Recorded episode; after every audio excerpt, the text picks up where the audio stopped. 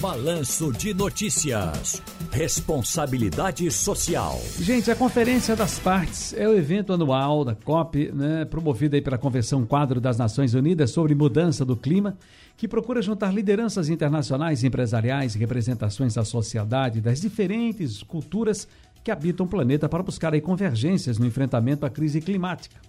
A associação envolve todos os países membros signatários da convenção, que se reúne anualmente desde 1995, durante duas semanas para pensar alternativas para o desenvolvimento sustentável e a garantia de bem-estar para as populações presentes e futuras. O nome COP26 se deve ao fato de ser o 26º encontro. O evento, que deveria ter acontecido em 2020, mas foi adiado em decorrência da pandemia da Covid-19, tem grande relevância para que as nações de transição energética mundiais aliás, para que as ações de transição energética mundiais sejam colocadas em prática. Isto é, mudança na maneira de produzir e consumir energia para um novo sistema mais sustentável e também centrado nas energias renováveis. Deixa eu ouvir hoje, com muito prazer, a Marina Ferro. Ela é gerente de práticas empresariais e políticas públicas do Instituto Ethos, que está em Glasgow, na Escócia, participando do evento. Primeiro, a importância, porque eu tinha uma pergunta aqui quase que óbvia, professora, mas aí a gente já está discutindo tanto esse tema, mas é importante salientar a importância da COP26. Olá, Ciro, boa tarde. Boa tarde a todos que nos escutam e acompanham o programa. É um prazer estar aqui com vocês hoje. Acho que você já fez uma introdução bem abrangente sobre o que significa COP, mas a importância dessa COP em si, Sim. ela é de extrema relevância para nós, para demonstrar como que o Brasil aumenta a ambição que ele já assinou nos acordos passados, e aqui eu vou citar o de Paris especialmente, que foi um dos mais importantes, assinado em 2015 por uma série de países, incluindo o Brasil.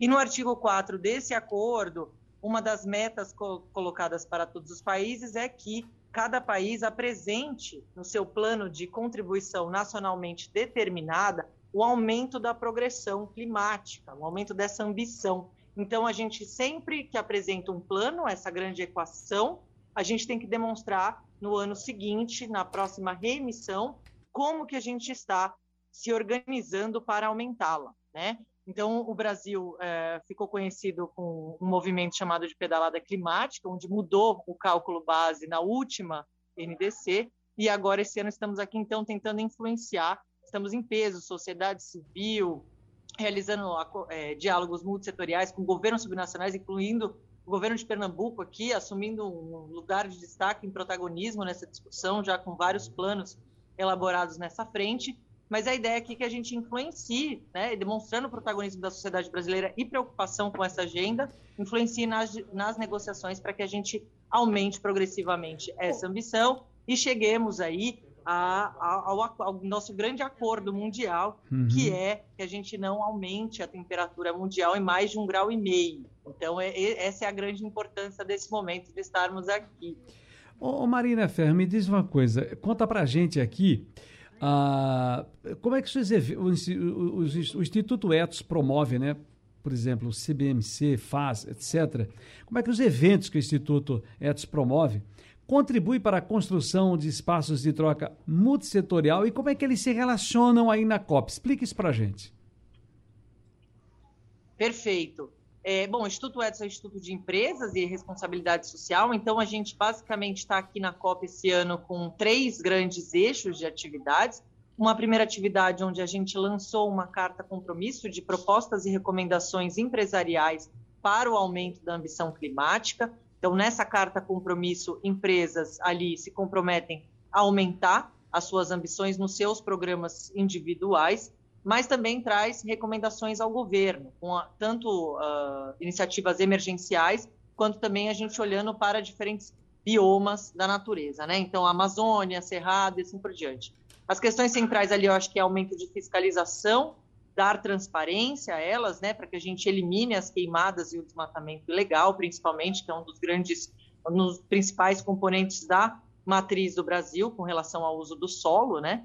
E, é, ao mesmo tempo, acho que a gente traz uma perspectiva muito de transição justa nessa COP, né? que traz a perspectiva da descarbonização da economia, com a transição climática, mas olhando para a redução das desigualdades sociais, olhando para um plano de desenvolvimento nacional onde a gente consiga olhar para todas essas questões de uma forma mais abrangente. Então, questões de transparência, de governança, direitos humanos, aliadas à questão climática. Né? Não basta somente a gente falar da questão climática sem olhar também para quem está na ponta. Né? Então, uhum. como que a gente faz para incluir, dialogando principalmente com todos esses atores e construindo soluções conjuntas. Nesse panorama, a gente tem a Conferência Brasileira de Mudança do Clima, que foi é, lançada em 2019, sendo a primeira edição no, na cidade de, do Recife, né, em Pernambuco, com grande uhum. apoio do governo estadual e municipal.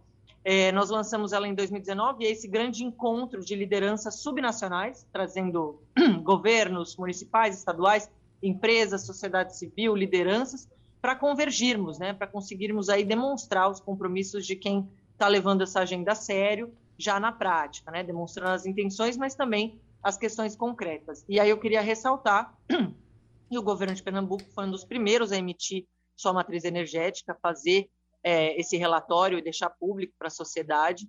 Assinou a nossa declaração de Recife, que foi lançada na primeira conferência é, aí em Recife também, juntamente com outros governos, ela foi a primeira cidade, Recife foi a primeira cidade a declarar a emergência climática também. Então, é um estado, uma cidade que assume uma importância muito grande nessa agenda, puxando para que outros governos subnacionais também é, embarquem nessa jornada. Né? Muito bem. E a conferência, então, é esse grande espaço multissetorial. O uhum. Fórum Amazônia Sustentável, a mesma coisa, só que com um olhar específico para a Amazônia, né? E aí a gente vai falar de questões bem mais específicas, mas também dentro dessa linha de abrangência, onde a gente fala das questões sociais aliadas à justiça climática. Quando a gente fala de justiça climática, é isso, que a gente faça uma transição energética, mas que contemple e seja inclusiva, olhe para a redução das desigualdades e com transparência e integridade. Bastante diálogo também certo. que a gente precisa nesse momento. Marina Ferro é gerente de práticas empresariais e políticas públicas do Instituto Etos. Estamos aqui no Responsabilidade Social da Rádio Jornal, no Balanço e Notícia. Ela está falando, gente,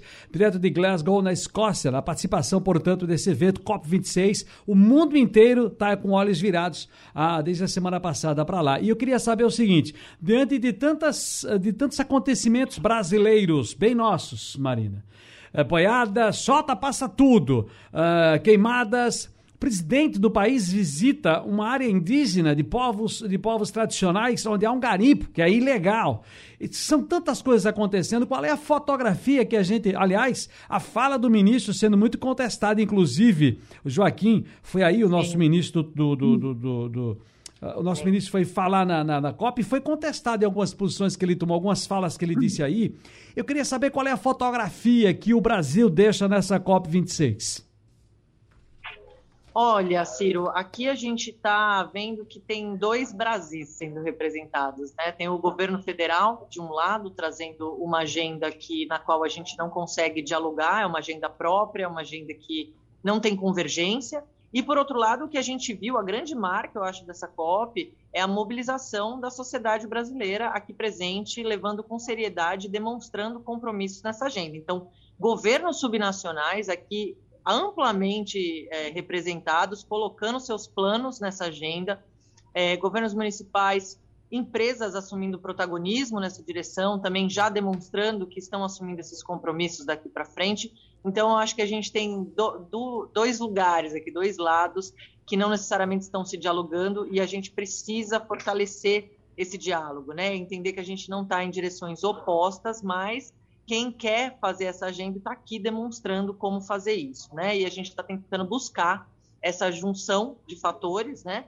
Para dialogar com o governo federal, porque não estamos em oposição, mas queremos que essa agenda seja levada a sério, de forma concreta, com métricas mesmo, é, e que a gente consiga atingir as nossas metas. E a gente precisa desse esforço do governo federal, mas ao uhum. mesmo tempo o que está sendo demonstrado aqui é que os governos subnacionais estão sendo protagonistas, assim como sociedade civil, é, empresas, por meio dessas organizações em rede, principalmente. Então, a sociedade civil está muito bem organizada. Eu acho que essa é a grande marca dessa COP. Muito bem, nós ouvimos aqui no Responsabilidade Social de hoje Marina Ferro, gerente de práticas empresariais e políticas públicas do Instituto Etos. Marina, boa sorte aí para vocês, um abraço grande, até a próxima. Grande abraço, tchau, tchau.